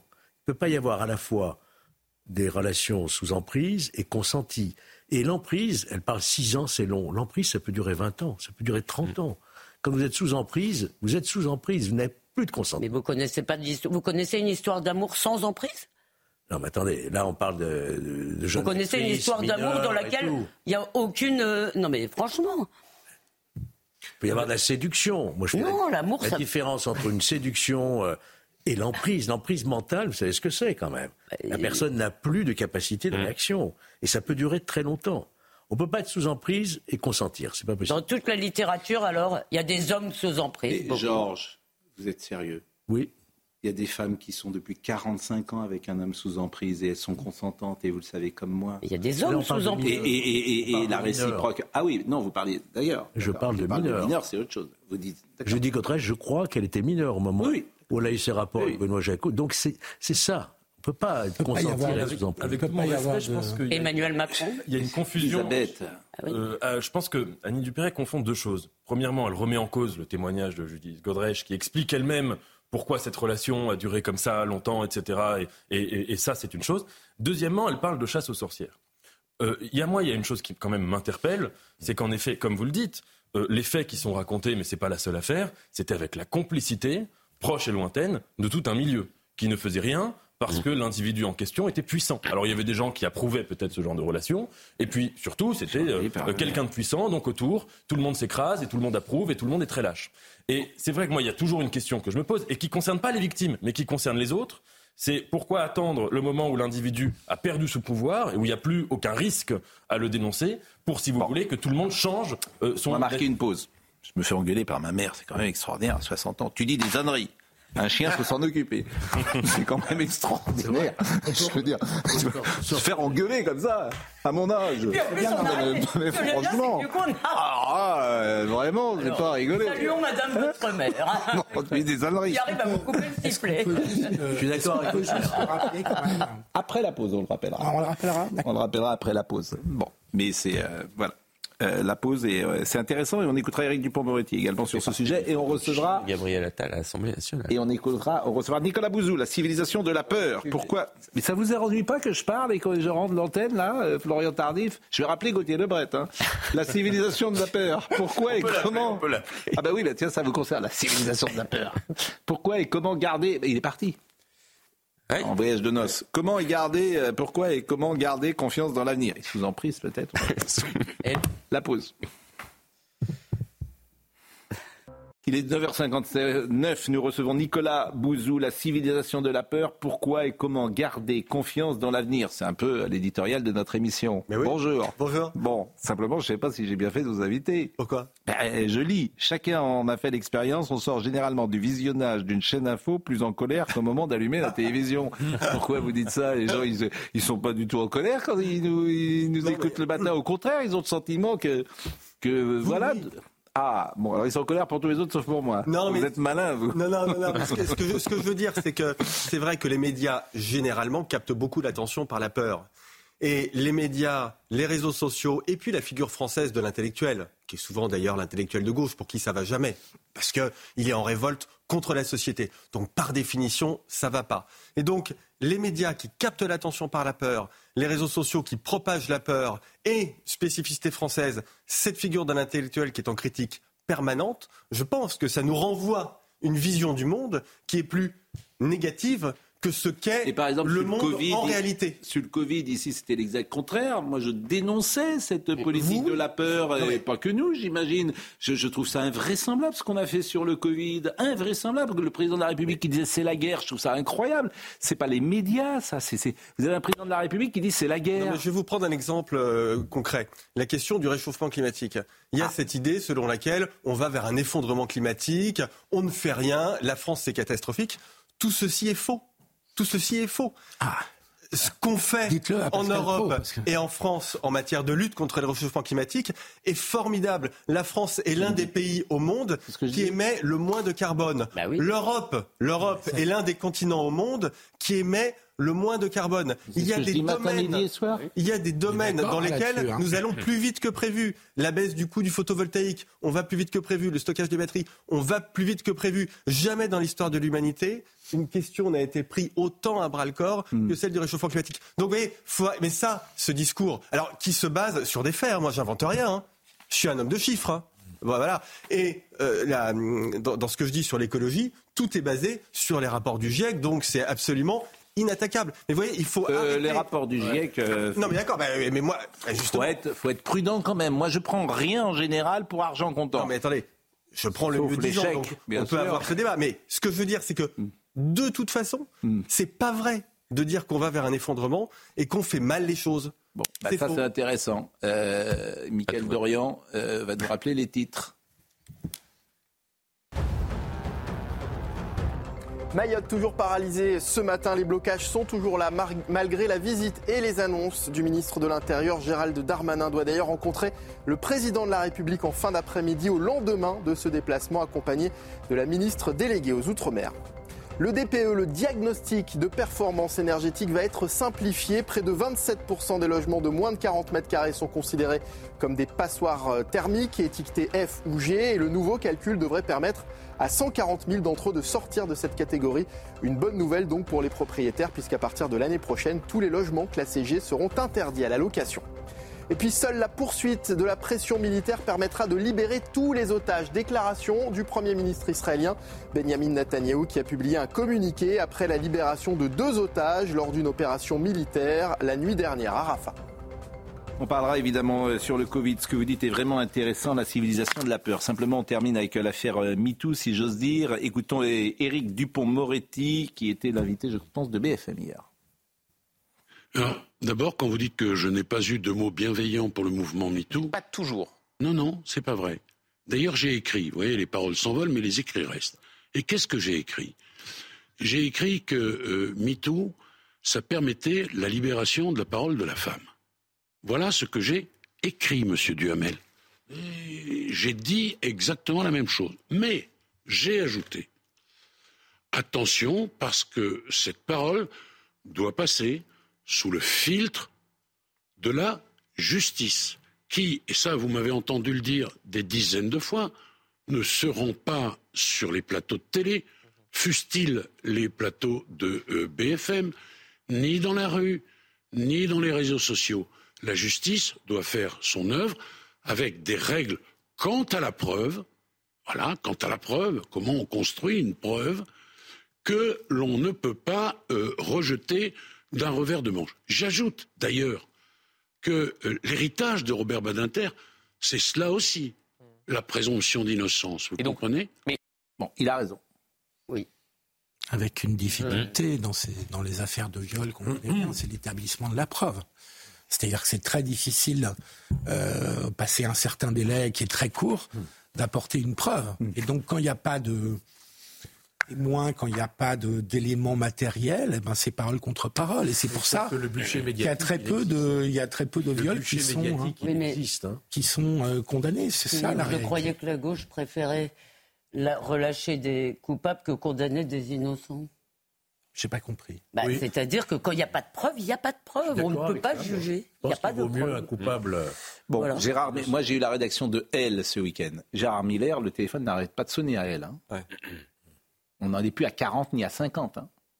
Le téléphone n'arrête pas de Mais sonner. je comprends, là, on est dans un cas euh, assez... Donc là, on est quand même dans un cas où vous avez je ne sais combien de témoignages qui appellent pour dire Gérard Miller, euh, à pratiquer des choses pas convenables sur moi. Mais ce qui me. C'est que c'est c'est toutes les 10 minutes. hein. La seule chose qui me gêne, justement, je dis pas du tout que je, que je dis là, il y a quelque chose certainement de spécifique. Ce qui me gêne, c'est ce qu'a dit Nathan tout à l'heure. C'est-à-dire que vous avez des femmes, pardon, qui.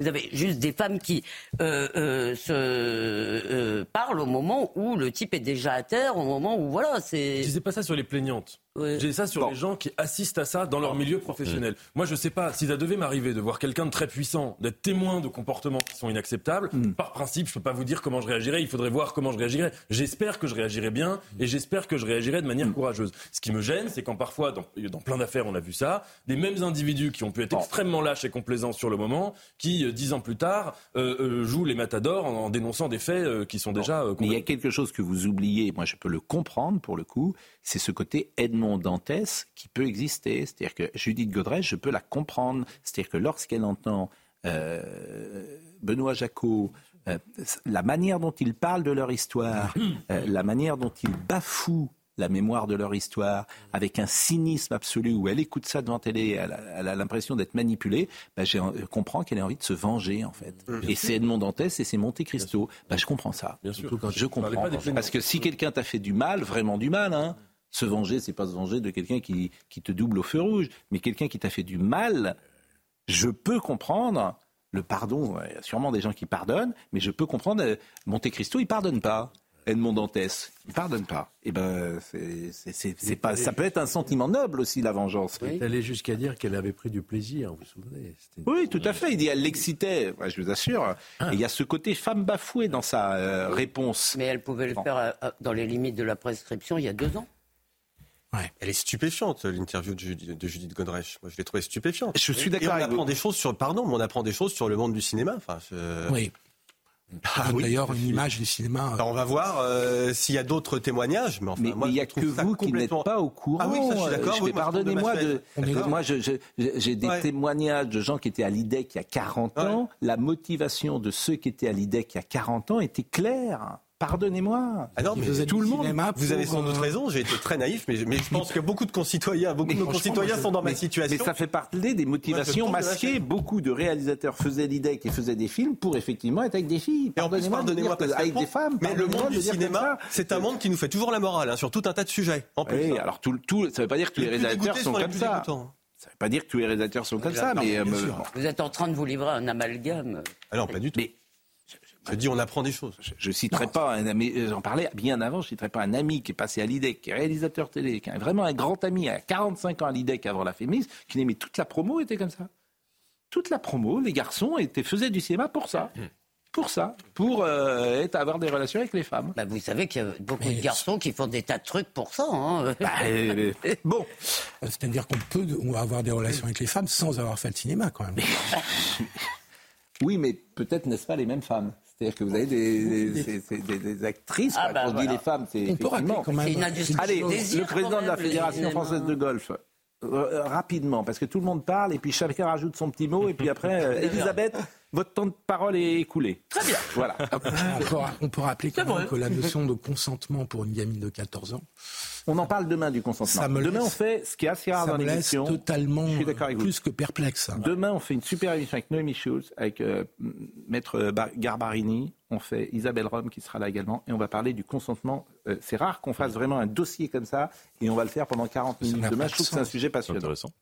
Le président de la Fédération française de golf, Pascal Grisot, a protesté contre une campagne de- du parti La France Insoumise qui assimile, selon lui, les golfeurs aux riches et aux racistes. Euh, Vous avez peut-être vu, euh, effectivement, les riches votent et vous, on s'inscrit sur les listes électorales, on vote insoumis.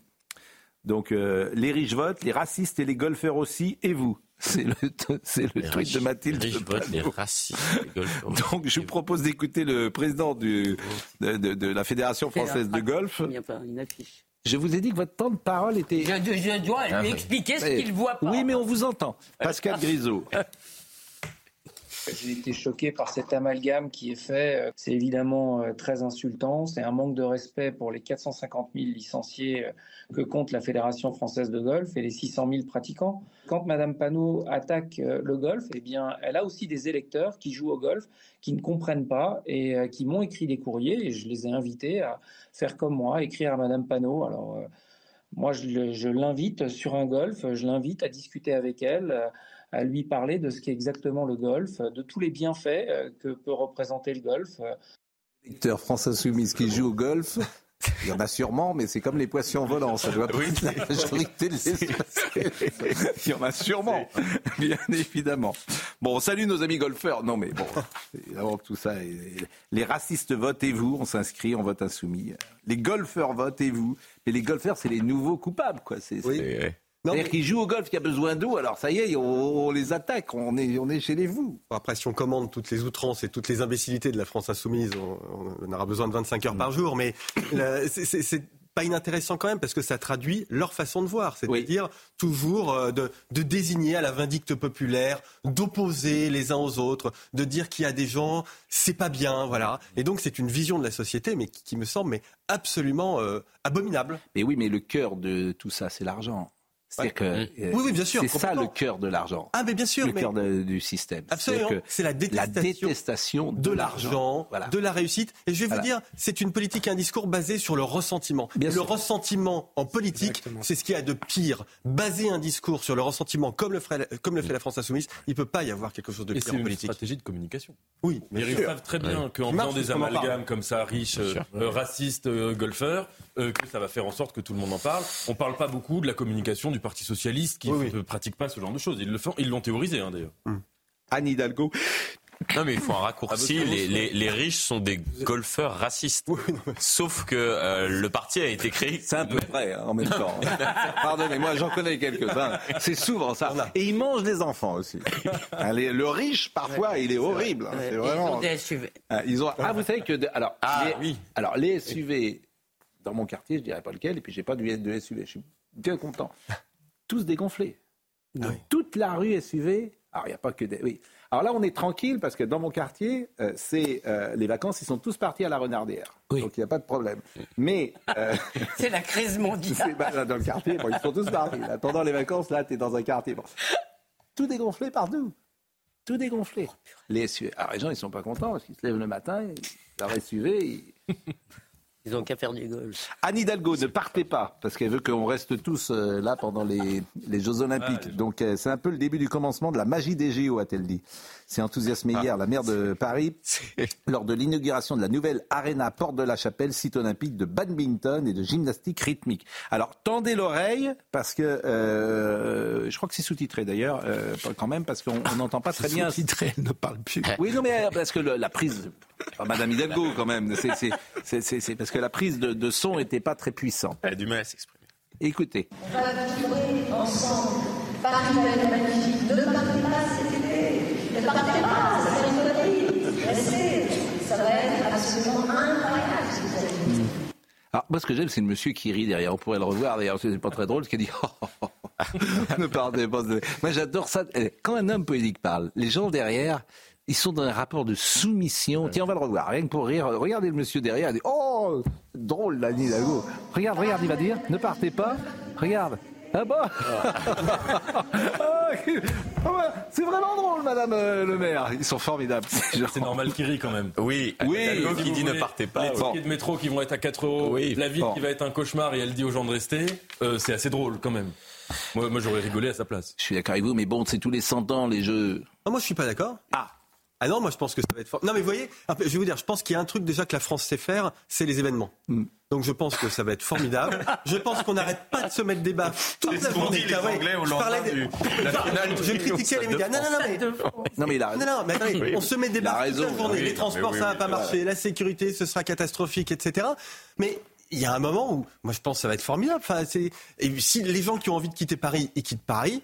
Moi, je reste. Ça dure 15 jours en plus. Enfin, Oui, vous avez raison. C'est pas la fin du monde. Enfin, Non, il faut se calmer. C'est pas dramatique pour la France que les JO aient lieu à Paris cet été. Voilà, je voulais un peu relativiser. Mais sur les, trappes, sur les transports en commun, hier j'ai dîné dans un restaurant et il y a un- quelqu'un qui est venu me servir, il s'appelait Adrien.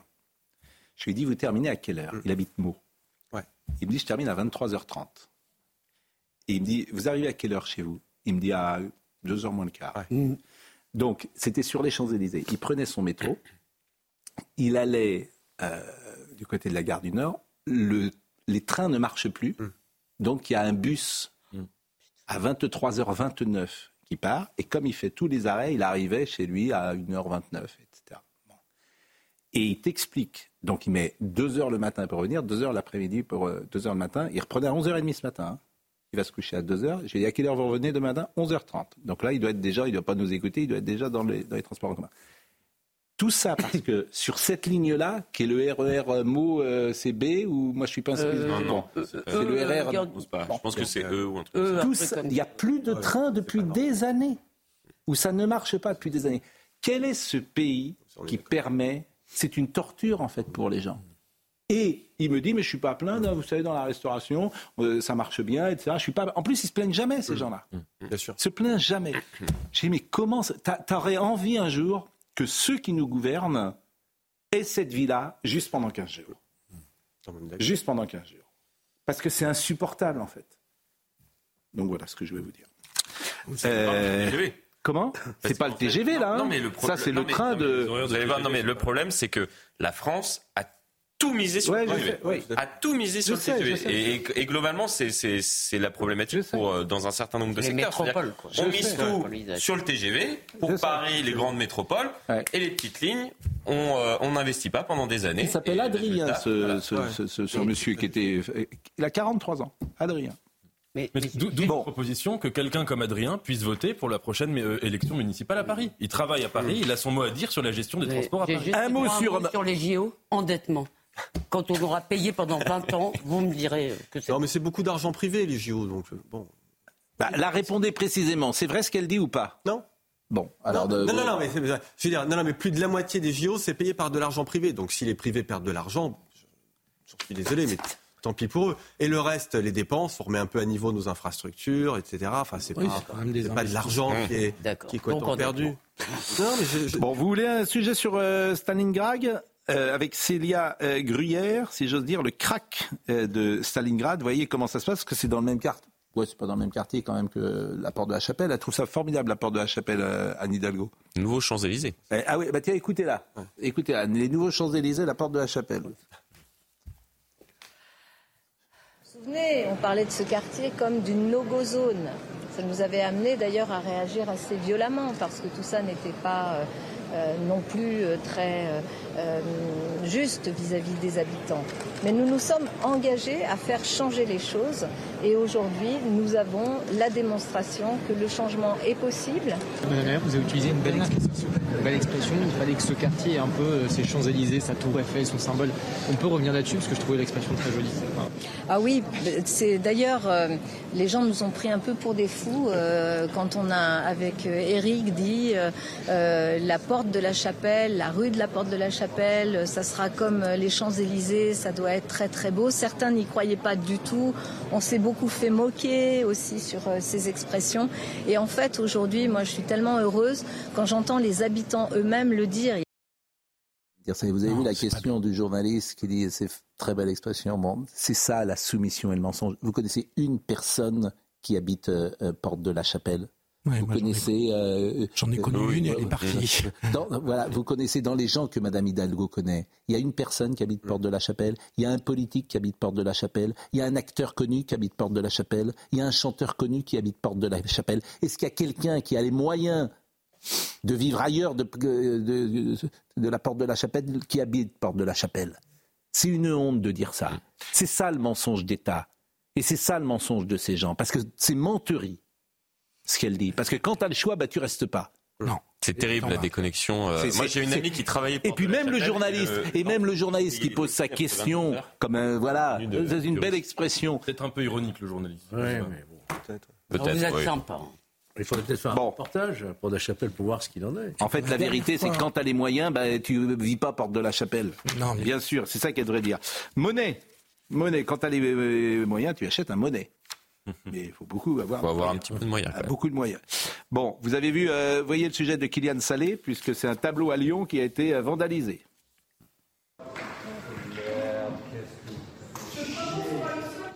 15h30 ce samedi au musée des Beaux-Arts de Lyon, deux militantes de riposte alimentaire aspergent le tableau Le Printemps de Claude Monet. La toile de 1872, vitrée, va tout de même subir une restauration. Les deux militantes ont été interpellées, une plainte a été déposée. Sur les réseaux sociaux, le maire de Lyon et la ministre de la Culture ont réagi à cet acte de vandalisme. Je regrette l'action menée ce jour au musée des Beaux-Arts de Lyon contre une toile de Monet. Tout mon soutien aux équipes contraintes de fermer une partie du musée. Mais face à l'urgence climatique, l'angoisse est légitime. Nous y répondons par une action résolue. Comment imaginer qu'en s'en prenant à une œuvre d'art, on fasse avancer la cause que l'on prétend servir? Plein soutien aux équipes du musée des Beaux-Arts de Lyon. Riposte alimentaire, c'est ce mouvement écologiste à l'origine de plusieurs actions de ce genre. Le 28 janvier dernier, deux militantes avaient jeté de la soupe sur la Joconde au musée du Louvre. Le tableau n'avait subi aucun dommage, protégé par une vitre blindée. Qu'est-ce qu'il y a de plus important? L'art, le droit et l'alimentation saine et durable Après leur acte de vandalisme à Lyon, les deux militantes vont devoir verser une contribution citoyenne à une association d'aide aux victimes. Ce délit prévoit une peine maximale de 7 ans d'emprisonnement et 100 000 euros d'amende. Nicolas Bouzou qui est avec nous ce matin, la civilisation de la peur, ben voilà. Ah mais alors là, on est pile dans ce que je dénonce euh, dans le livre. C'est-à-dire qu'en réalité, ces jeunes gens ne s'intéressent pas euh, à l'écologie. Euh, Ils détestent notre société. Et donc ils détestent l'art, euh, qui est euh, un, un avatar de l'Occident, euh, en, en réalité, en tout cas euh, sous cette forme. Et donc c'est un acte révolutionnaire, mais qui en plus est un acte enfantin. Enfin, balancer de la... De la mais c'est bête, mais il y a, il y a un moment, Grégory Doucet, il est bien gentil, mais les adultes ont une part de responsabilité. Parce qu'à force de tenir des discours qui consistent à dire que notre société, ça va pas, qu'on fait tout mal, que dans le domaine écologique, on recule, bah du coup, les adultes suscitent ce genre euh, de su- suscitent ce genre d'action. Je trouve que vous nous faites un peu le ravi de la crèche en revanche Non, dans votre bouquin. Ben si, parce que sur le Covid, je vous trouve bien indulgent. C'est bien l'honneur de notre société de s'être mobilisée pour protéger la santé des plus âgés, des plus vulnérables face au virus. Nos démocraties libérales pendant cette pandémie ont commis des erreurs. Comment aurait-il pu en être autrement? Bah si, déjà on pouvait, en fait, on pouvait ne pas faire d'erreur. hein, Pardonnez-moi. Ils nous auraient écoutés, ils en faisaient moins. Mais elles ont aussi, ben si, ben c'est vrai, disons-le. Je suis désolé de vous le dire. Mais elles aussi ont montré l'un de leurs meilleurs côtés, le souci des personnes les plus fragiles, fût-ce parfois avec maladresse. Tu pouvais t'occuper des plus fragiles sans prendre les décisions que tu n'avais pas prises. Tu les disais, vous ne sortez pas de chez vous et vous vous protégez. Pardonne-moi. Je suis désolé de vous le dire comme ça. Non, non, je je partage Non. pas votre avis. Vas-y. Je, je m'en doutais bien. Euh, je, pense que quand on fera le bilan de cette pandémie, mais dans deux ou trois siècles, les historiens euh, diront, mais en fait, c'est la première pandémie qui a été aussi bien traitée et en aussi peu de temps. C'était la pandémie la plus grave depuis euh, un siècle. Au début, on ne savait pas quel était ce virus. Alors Si. maintenant, maintenant, Mais c'est si, facile on le de je, les je- choses je partage pas votre avis. rétrospectivement. On le savait tout de suite. Et je ne partage pas votre avis. on l'a su, euh, puisque nous, on a pris ces, positions-là. Tout le monde. Par exemple, Bernard-Henri Lévy les a prises, Nathan Dever les a prises, c'est au printemps 2020. Le, le- le désaccord, moi, que j'aurais, c'est que vous parlez de démocratie libérale. Ouais. Justement, nos démocraties libérales face à ce virus ont cessé de fonctionner comme des démocraties libérales. Oui, mais elles ont refonctionnent complètement. toutes les libertés. Elles ont arrêté l'exercice de la démocratie. Pas celle de critiquer. Elles ont, Je me elles ont souviens- mis entre parenthèses les droits civiques des individus. Euh, Non, non, mais elles se sont pas j'entends parfaitement votre argument, mais je me souviens très bien pendant cette période, j'ai eu 20 débats, y compris d'ailleurs avec certains de mes amis libéraux, hein, qui me disaient Ah, mais ça y est, on supprime les libertés, la France c'est la Chine, on ne, retrouvera jamais nos libertés. Bah si, toutes les libertés ont été euh, rétablies. Et donc euh, aujourd'hui, la France est un pays aussi libre qu'il ne Sauf- l'était avant le sauf- Covid. Sauf que les signes que vous avez envoyés avec le quoi qu'il en coûte, l'argent dépensé, vous pouvez plus dire aujourd'hui aux gens que vous n'avez plus d'argent parce qu'effectivement ils, ont le sentiment que l'argent est magique. Si, vous pouvez le dire, ça demande juste un discours politique très courageux qui n'est pas mené aujourd'hui au plus haut niveau de l'État. Alors j'entends bien que c'est difficile et que les gens ont l'impression qu'on peut trouver de l'argent où on veut. que- depuis le alors, je vous coûte. la question différemment. Si ça revenait la même pandémie, la même, est-ce que vous pensez qu'aujourd'hui on ferait la même chose? Mais non, bien sûr que non, Ah, parce qu'on bon. tire les erreurs du passé, bah, bien même. évidemment. Mais je trouve que votre argument est un peu de mauvaise foi. Pourquoi? Bah, Parce Oh, que ça- vous faites. Ça, franchement, vous êtes gonflé. de Bah non, mais justement, je me permets de le dire.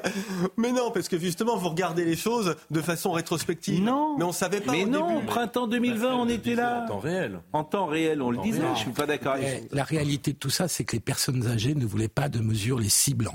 C'est ça la réalité de la pandémie. on, on disait que nos sociétés étaient matérialistes. Elles ne voulaient pas de mesures les etc. Bah, c'est faux. euh, on a dépensé beaucoup d'argent pour euh, euh, protéger les personnes les plus fragiles. Et on a tué les, les sociétés gosses. sont pas Et on a matérialistes. tué les gosses. On, leur a- on les a empêchés de faire du basket, du football et ça. On les a mis devant les écrans avec les conséquences que ça a aujourd'hui. Et moi, Alors je veux dire, je partage pas suis votre avis. Non, non, mais sur la question des pathologies mentales chez les enfants euh, et chez les adolescents, je pense qu'aujourd'hui c'est l'un des plus gros sujets auxquels doit faire face notre pays. Mais qu'il n'y a, pas- il n'y a pas que le Covid. hein. Mm. Le discours ambiant que je dénonce, selon lequel tout s'effondre, a une responsabilité dans les pathologies mentales, dans l'épidémie de pathologies mentales des adolescents. je, je salue notre ami Dominique Grimaud qui me dit à la porte de la chapelle, on va pouvoir se shooter au sport. C'est une évolution positive. bon, en revanche, alors positif, un truc. En fait, le grand domaine où vraiment on a progressé, on est tous d'accord, c'est évidemment la médecine. Quand on dit c'était mieux avant, il y a un domaine qui échappe à ça, c'est la médecine. On est d'accord. Et vous dites guérir tous les cancers. Alors, sais pas quand. Mais, mais ça, c'est ça, c'est vraiment bien. Vous voyez un truc qui m'a agacé la semaine dernière Mais pas pour tout le monde en Mais même vous- temps, non, non. Parce que quand vous êtes du bon côté de la barrière, vous avez accès aux soins. Et puis quand vous êtes du mauvais Ouais, côté, faut deux mois pour avoir un scanner. Bien sûr. Mais un truc qui m'a vraiment agacé la semaine dernière, je sais pas vous, mais c'est quand le cancer du roi Charles a été euh, annoncé, tout de suite on a vu fleurir des articles sur euh, sa succession, qu'est-ce qui va se passer, etc. Mais en fait, bon déjà c'est très anxiogène pour ceux de nos, qui- nos concitoyens qui souffrent d'un cancer et ils sont très nombreux. Mais en plus, la réalité du cancer aujourd'hui, c'est qu'on en soigne plus de la moitié et que sur ceux qu'on soigne pas, une, une partie croissante, on les rend chroniques, c'est-à-dire qu'on n'en guérit pas, mais on peut vivre avec de plus en plus longtemps. Donc la réalité du cancer, c'est que dans la majorité des cas, on n'en meurt pas. Et donc le, bon tiroir à ouvrir aurait été de dire, bah, euh, qu'est-ce qu'on peut faire euh, aujourd'hui euh, pour améliorer la prévention, pour améliorer le dépistage? Quels sont les traitements qui marchent? Je suis entièrement d'accord avec vous. hein. Le, le sujet du coût des traitements et de l'inégalité d'accès aux soins, ça c'est un immense sujet. Mais vous voyez, c'est des trucs passionnants. Alors on me dit, ouais, mais euh, les gens, on les attrape euh, que par euh, les sujets négatifs. Mais je ne sais pas ce que vous en pensez, c'est vous le spécialiste, mais je pense pas. Je pense que si les téléspectateurs, on leur explique que le cancer, on le soigne de mieux en mieux, que c'est formidable, qu'il y a des choses qui s'améliorent et qu'il y a des sujets, par exemple. Mais vous avez raison parce qu'on reçoit que les très gens, ça les passionne. Ah, alors, on reçoit très souvent le professeur Kayat et Bah, à chaque exemple, fois les gens chez vous la semaine dernière, ils sont passionnés. La peur, me dit un, un- un auditeur, la peur, climat, Covid, Poutine et la culpabilisation ou la culpabilité plutôt, colonisation, racisme, sont deux des expédients grâce auxquels gouvernent les gouvernements dont la légitimité est contestée. Oui, mais aussi les oppositions. Parce que les oppositions ont toujours intérêt aussi euh, à, à critiquer. Et puis vous avez aussi une très grande perméabilité dans un pays comme la France au discours euh, anti-occidental. Moi, c'est quelque chose qui me frappe. Nos valeurs, euh, elles sont mauvaises. L'Occident sera en train de s'effondrer économiquement. C'est pas vrai. C'est l'Europe qui a des difficultés. Mais les États-Unis ont une économie incroyablement Ben, brillante. et- et- la réindustrialisation aux États-Unis, on n'a jamais vu ça dans l'histoire. Mais, mais- mais dites ça euh, à ceux qui euh, ont fait les 35 heures et euh, la retraite à 60 ans.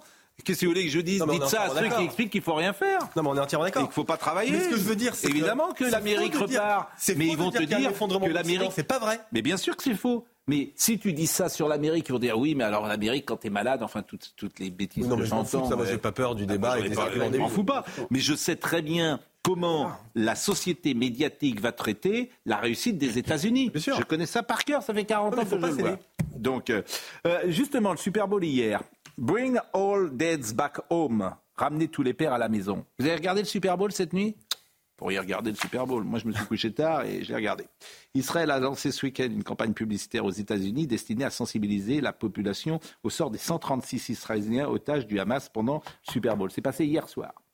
Et euh, je le dis parce que vous allez euh, peut-être pas comprendre. euh, à tous les pères, les plus drôles, les idiots, les forts, les aventuriers, à tous les pères retenus en captivité par le Hamas depuis plus de 120 jours, nous promettons de vous ramener à la maison. Ça, c'est une pub qui est passée pendant le Super Bowl hier soir. Regardez, écoutez.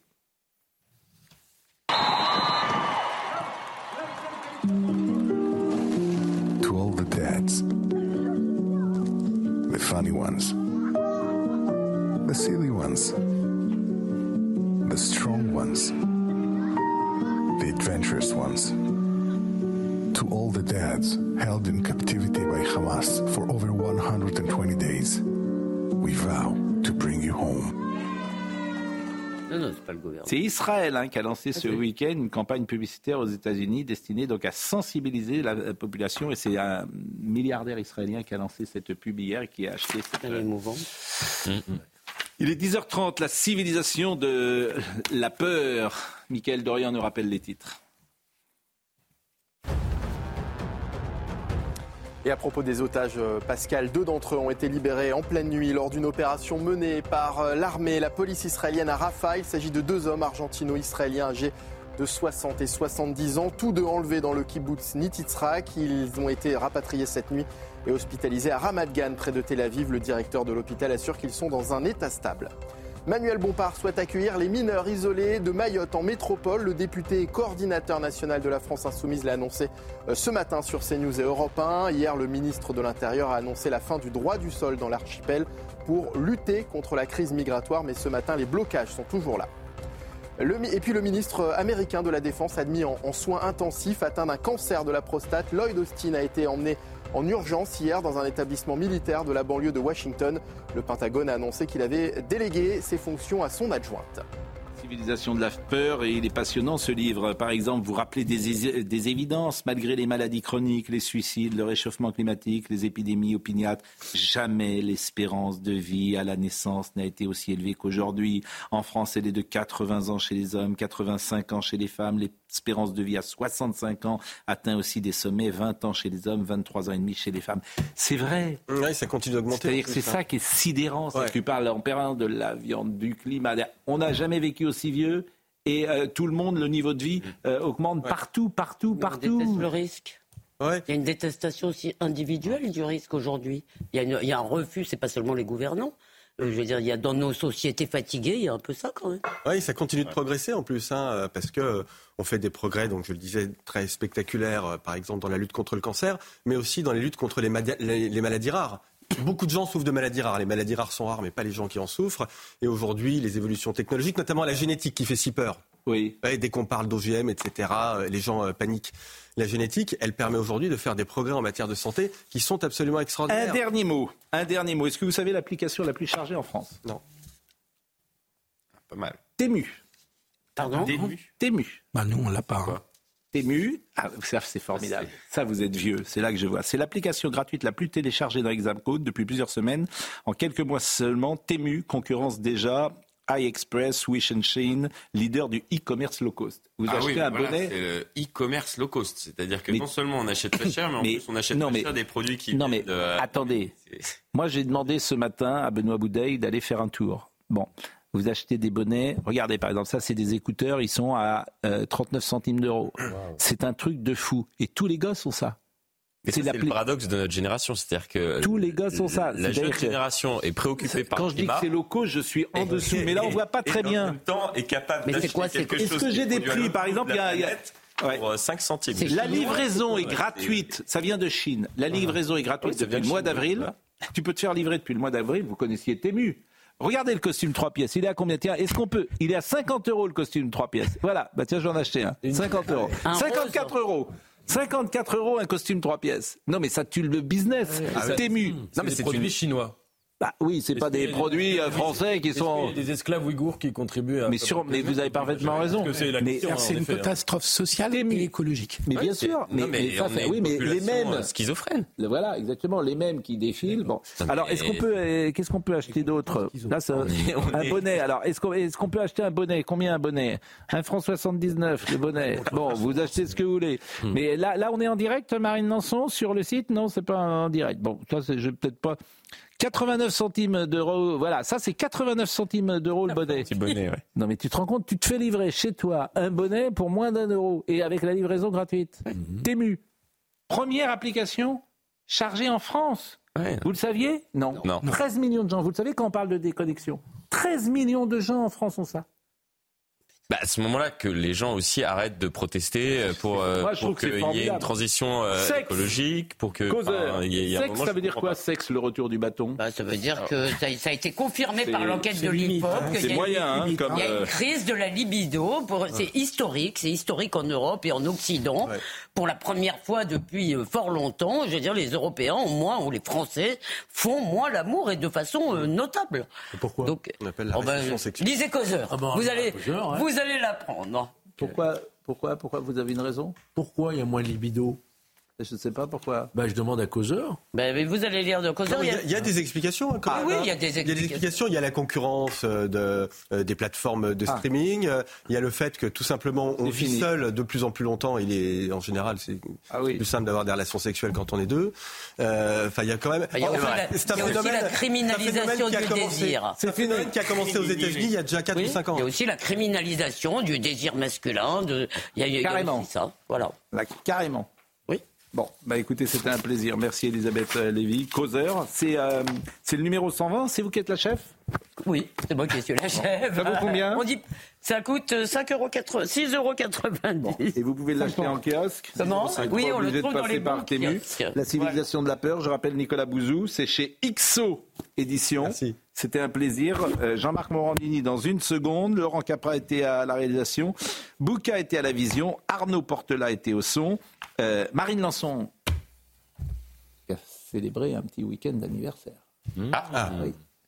Que son anniversaire, c'était cette semaine. Donc, elle a, son fiancé lui a fait une surprise. Donc le respect de la vie privée ici. Je n'en parle, je n'en dirai pas davantage, mais c'est un gentil fiancé. Benoît Bouteille était bien évidemment avec nous. Toutes ces émissions sont retrouvées sur cnews.fr. Rendez-vous ce soir.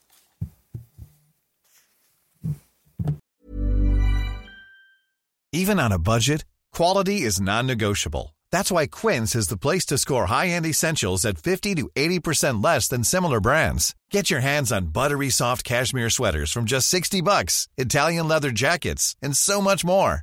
And the best part about Quince, they exclusively partner with factories committed to safe, ethical, and responsible manufacturing. Elevate your style without the elevated price tag with Quince. Go to quince.com slash upgrade for free shipping and 365-day returns.